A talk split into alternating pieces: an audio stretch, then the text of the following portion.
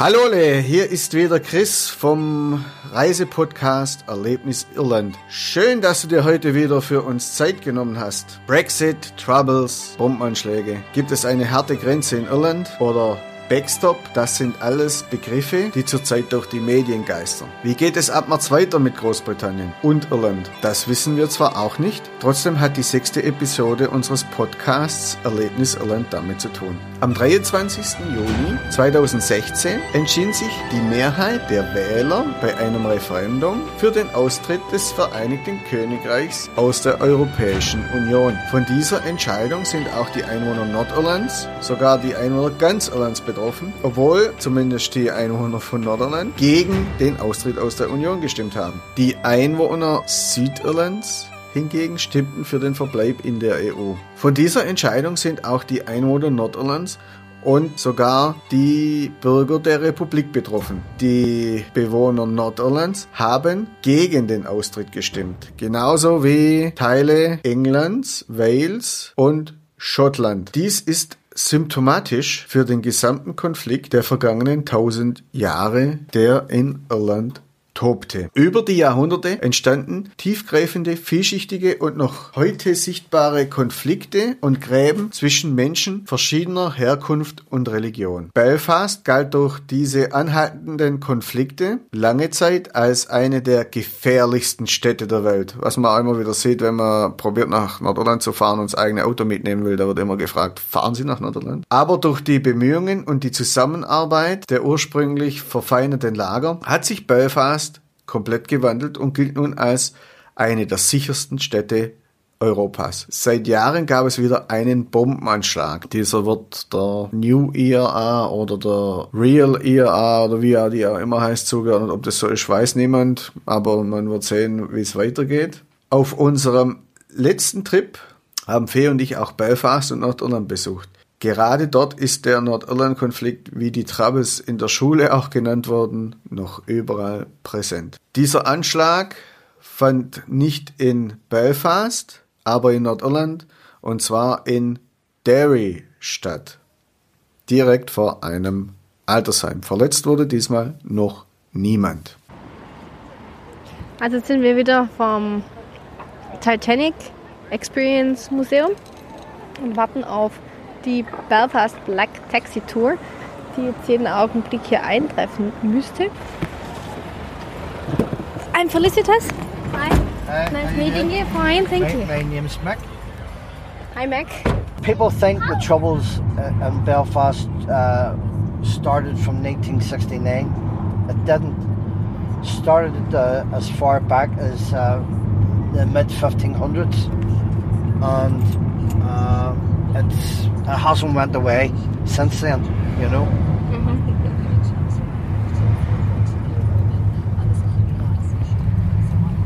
So, what we will see during the tour today? Well, we're going to. Uh, the tour is 90 minutes long.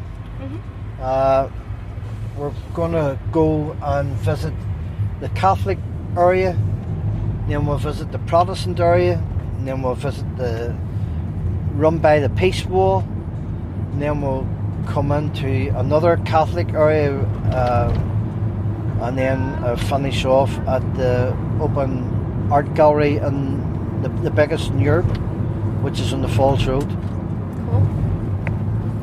We're quite excited. Well, I'm always excited doing the tours, you know, because I, I want to hear people of our troubled past, believe it or not. Um, no, no point coming here thinking that you just know wee bits and pieces of it. Uh, it, it it's steeped in history. Uh, no matter what part of the divide you come from, there's good and bad on both sides. So, what was this um, Catholic Protestant conflict all about? You're asking me. Religion. That's that's what it's exactly as I said. The the, the tourists uh, come from Germany. They had the Berlin Wall. They had the east of Germany and the west of Germany, and someone decided to separate the two countries uh, during the Cold War. So uh, when they had the wall taken down, uh, it sort of gave people hope here that we, we, we can strive for peace, you know. Uh, but now we've got our wall, uh, it's up. Uh, America's talking about building their wall from Mexico to keep the the, the relevant authorities at, at bay. Uh, so uh, we've got the wall at the, the Gaza Strip, we've got the, the wall at the Green Area in Baghdad, you know. So walls, if you think about it, the first walls to protect people was the Great Wall of China and the Hadrian's Wall in Scotland when the Romans built their wall to keep preparators out. So walls haven't changed in over 3,000 years, you know. Keeping people in and keeping people out. Absolutely. Um, that's why they build walls, you know. Uh, and just like the walls here, it, it's keeping our community safe, but yet divided, you know.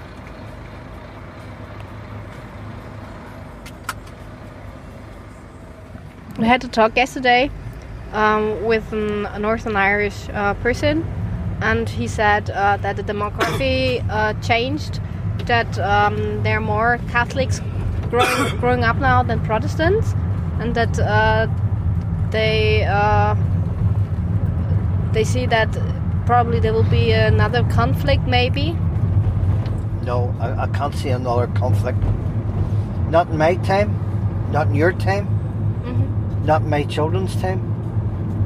Unless something drastic goes pear shaped with the British government, because uh, they're the one that's holding the purse strings, uh, telling the people of Northern Ireland what they can do and what they can't do. Uh, take Brexit, mm-hmm. prime example. The people of Northern Ireland, the majority voted to stay within the EU. The people of Scotland voted to stay within the EU. And the people from Wales voted slightly, the majority, to stay within the EU. So there you have all Scotland, Northern Ireland, and Wales all voting to stay within the European Union. But Britain, England decided no, that's not what we want, but you are all coming with us. So I don't like uh, anyone telling me in my country, when I voted, uh, and we all voted to stay within the European Union. If England wants to go alone, so be it. But don't uh, don't trail us with you, you know. Mm-hmm. Because England's ignored this country for fifty odd years, whilst there was uh, bombings and troubles going on. And don't forget, who caused the trouble was the English away back in the 1500s, and I'll explain that to you at the start of the tour. Mm-hmm. So, um, I'm different, okay?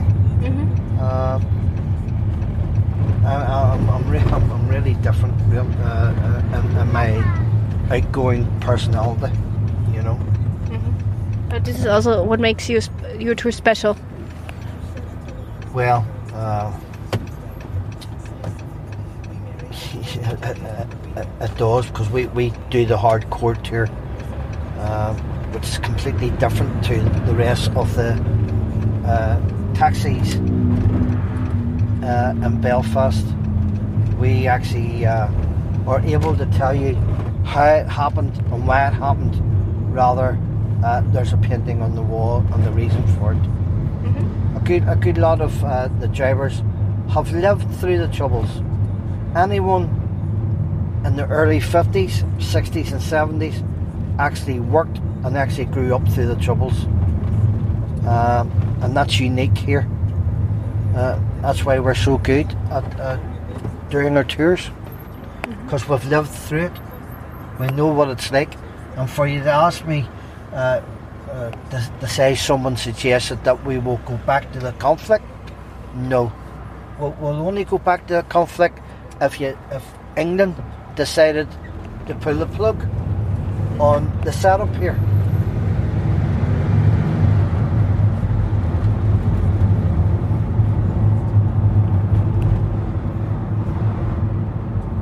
How did this mural painting all started? Well, I'm going to come to that now for you. Th- This is our first stop here. Also sind jetzt gerade beim ersten Stopp, das erste Wandgemälde. Man sieht ähm, drei, drei Frauen auf einem Bild, die einen Acker bewirtschaften. Sie sehen ziemlich verarmt aus und im Hintergrund sieht man das Meer und Berge und äh, Cliffs, Klippen. Okay. Uh, first, I'll describe to you about the tour. Okay. Uh, how Ireland was at war and who caused all the aggro. Ireland's never been the invader to anyone around the world. They've never declared war on anyone outside the shores of Ireland. Ireland's always been the invaded. They've always attracted everyone coming to have war with us. Okay? So Ireland split into four Ulster, Munster, Connacht, and Leinster. Four kingdoms, each kingdom had its own king. The king for Ulster was O'Neill, and he said to his two sons, Whoever lands from Carrickfergus to the other side of the loch will get half my land. So the two sons, neck and neck, about six feet out from shore. The youngest one cut off his right hand with the sword and threw it onto a rock, claiming he's the first person to land on the shore. So this is why we've got the red hand of Ulster in Catholic flags and Protestant flags. Although the Protestant flags didn't come to after 1922 when Northern Ireland was formed. So the Catholic flag for Ulster is a yellow background with the cross of St Patrick with a white shield and the red hand of Ulster in the middle of it. That was the first flag ever made for it.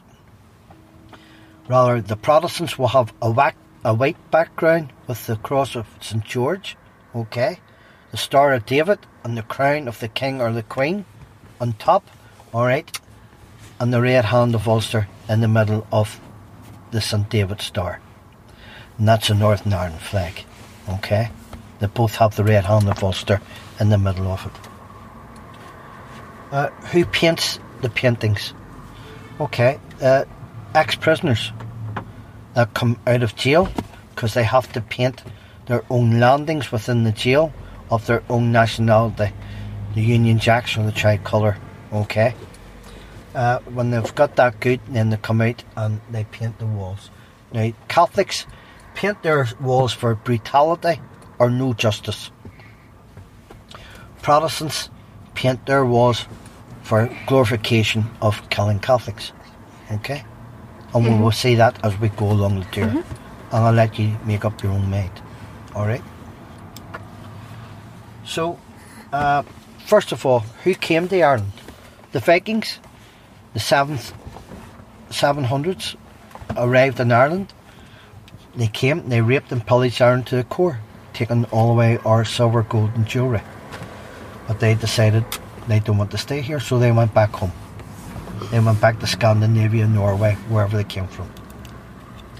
Next, we had the English in 1126 AD.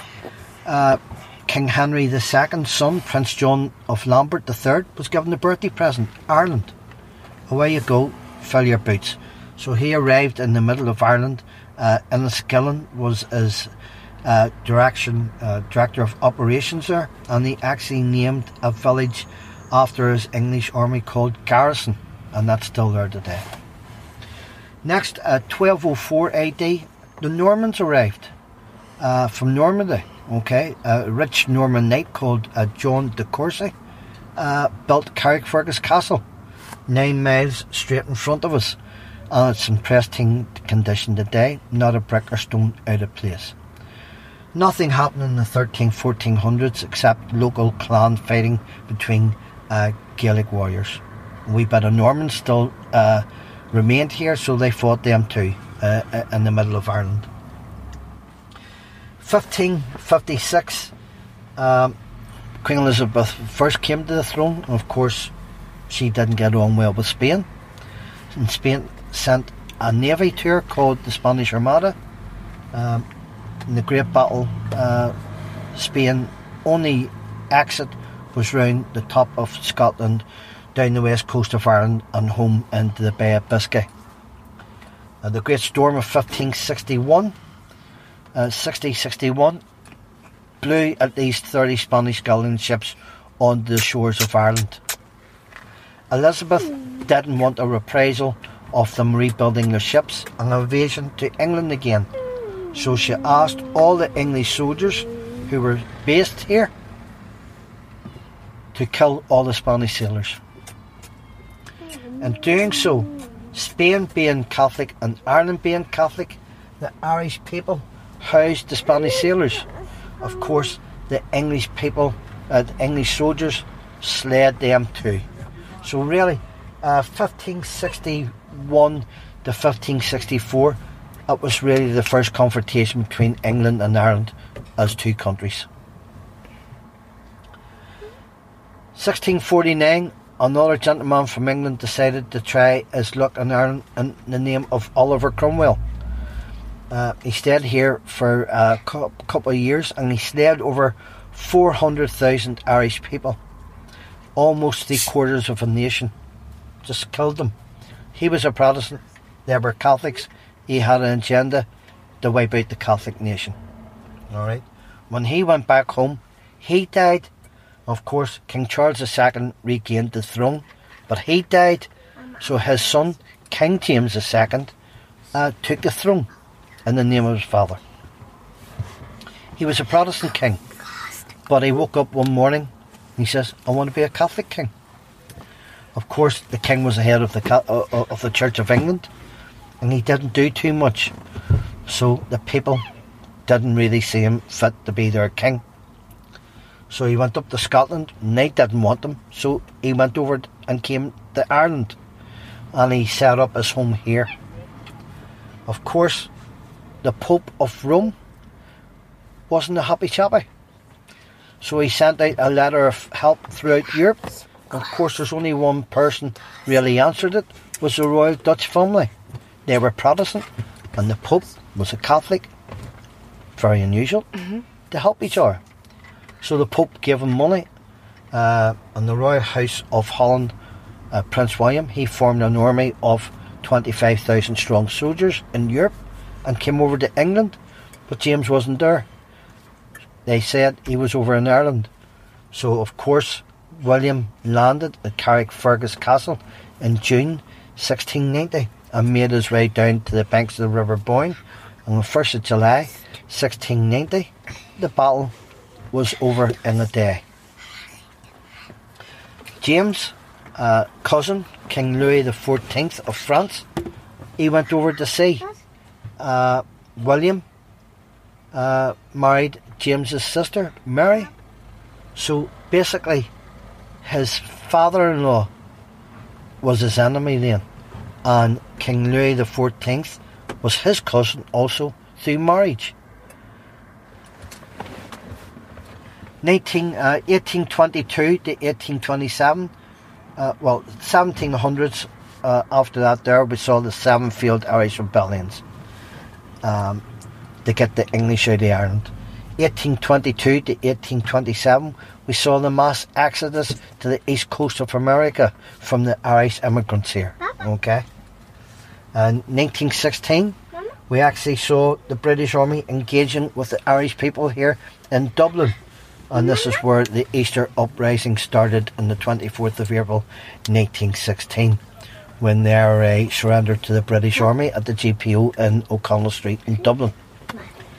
Uh, then we go back to uh, 1968 when the Catholics uh, paraded the civil rights marches here uh, for better uh, living conditions, better conditions, better working conditions, better job prospects, better opportunities. Uh, the Protestants more or less tried to hijack the marches and the riots started. The British soldiers entered here uh, and then we had our 48 year dirty war here. I call it a dirty war because both sides, there's good and bad on both sides. And the British government done a wee bit of mixing to keep the fuel going, to keep it going. You know what I mean? Uh, if the British troops didn't come here, I reckon the war would have lasted, would been over in about four months. But it wasn't, it was 40 odd years. From 1969 till uh, decommission in 2004. The Good Friday Agreement was 20 years old this year. Uh, on Good Friday, uh, this is when the people signed the documents to have peace.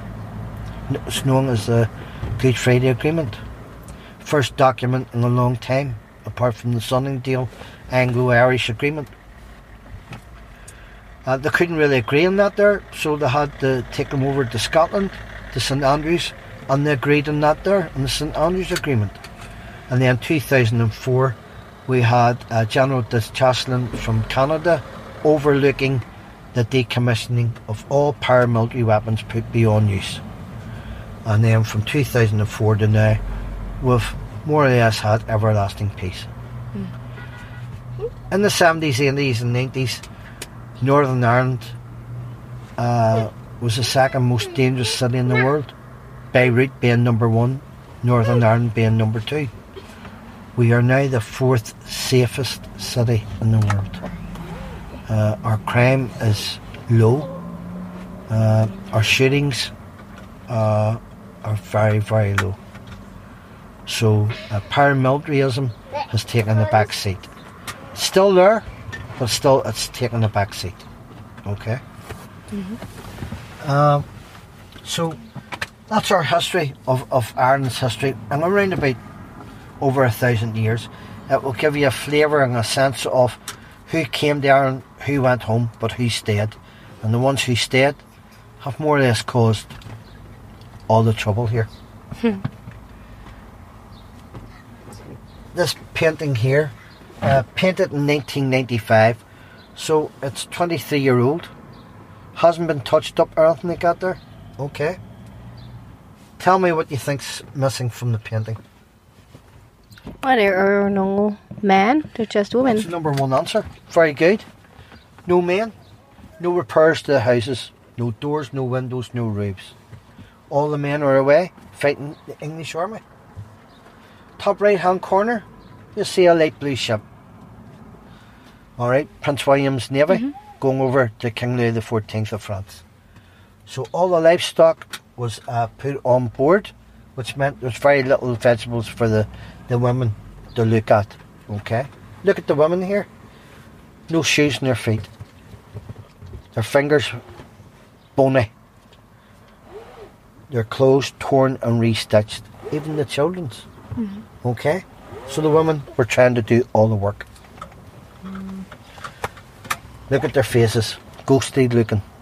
So the British soldiers uh, came over and said to the women, Sell us your surname and we will give you a pig's head and a penny.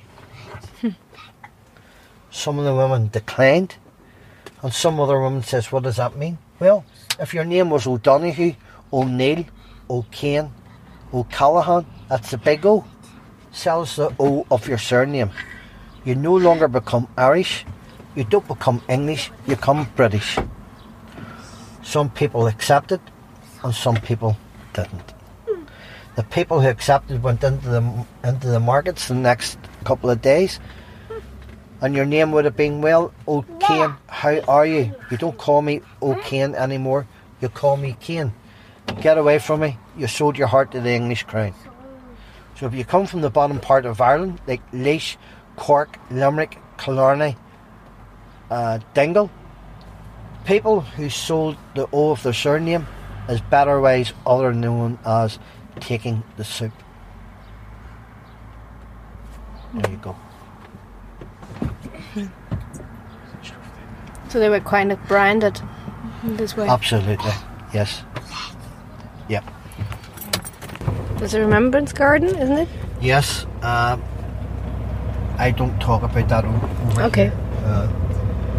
because that's just for their own. I'm a Protestant, but I live in the Falls Road, uh, which is very unique. It doesn't happen. Uh, mixed marriages in Belfast doesn't happen. Uh, so I, o- I only know what's really what I'm talking about here. Uh, here we go. 1973. Just what, like I said, the Catholics paint um, no justice or brutality. Six people murdered by the British Army in 1973. And the six people are innocent.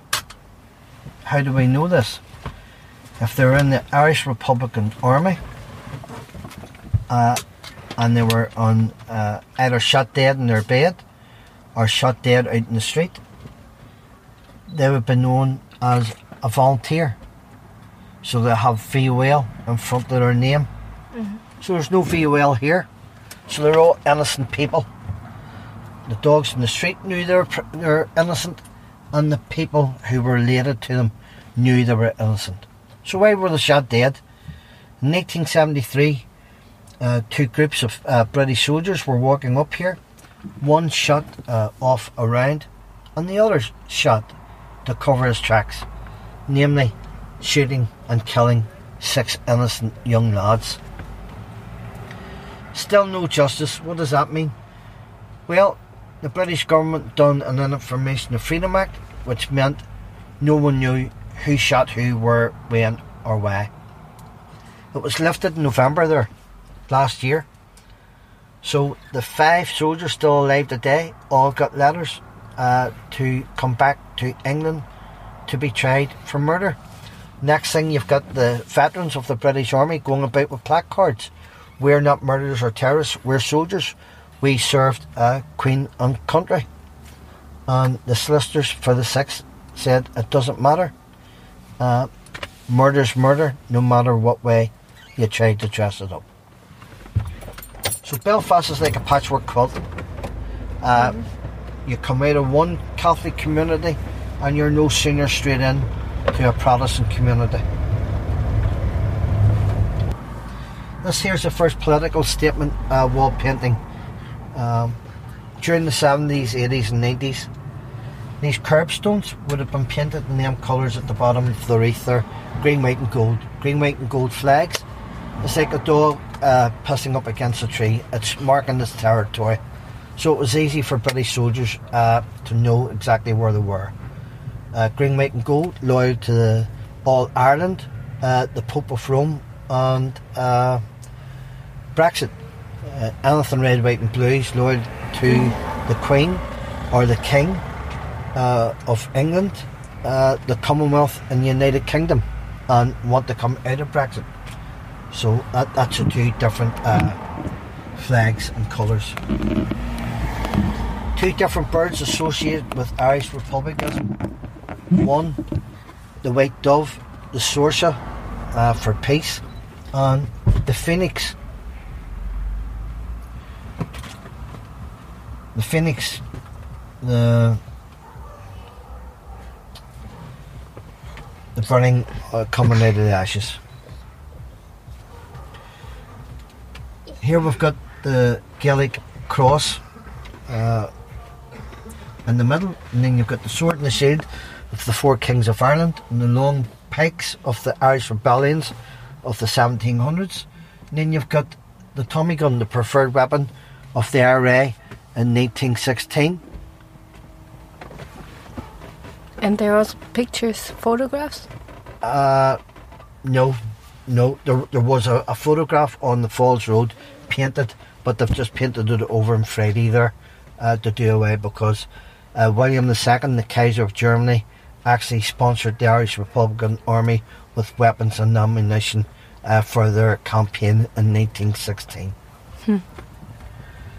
Uh, You've got the Armalite on the left hand side, the American assault rifle, the M18, the preferred weapon of the Irish Republican Army from 1968 uh, to decommissioning in 2004.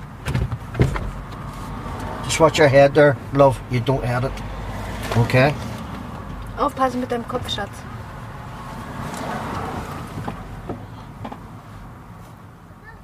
On the top of the wall there, there's 22 people.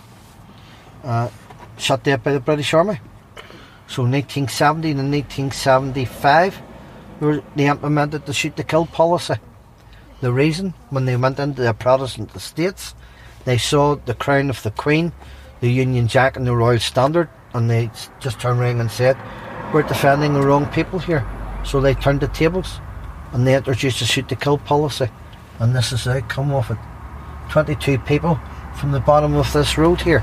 Not from Northern Ireland or Belfast, but just from this area. Mit den 70er Jahren sind wir jetzt in der Zeit angekommen, in der die Troubles den Alltag in der Republik und in Nordirland beherrschten. Ursprünglich wollten wir die Black Taxi Tour als Teil unseres Trips einfach auf eine halbe Stunde zusammenschneiden. Aber aufgrund der aktuellen Problematik haben wir beschlossen, noch einen zweiten Teil zu produzieren und nicht zu kürzen. Du wirst dem Thema Nordirland-Konflikt auch noch in unseren weiteren Episoden begegnen, die wir aufgezeichnet haben. Denn in Irland gehört der einfach dazu. Es ist ja ein Teil der Geschichte des Landes. Es hat uns gefreut, dass du auch bei dieser Folge wieder mit von der Partie warst. Und wir hoffen, dass du dir auch die zweite Folge mit uns anhören wirst. Wenn dir diese Episode gefallen hat, dann bewerte uns auf iTunes oder noch besser hinterlass uns eine gute Rezension. Die Shownotes und den passenden deutschen Blog-Eintrag mit den entsprechenden Erklärungen findest du auf unserem Blog Erlebnis Irland EU. Tschüssle, bis zum nächsten Mal, euer Christoph.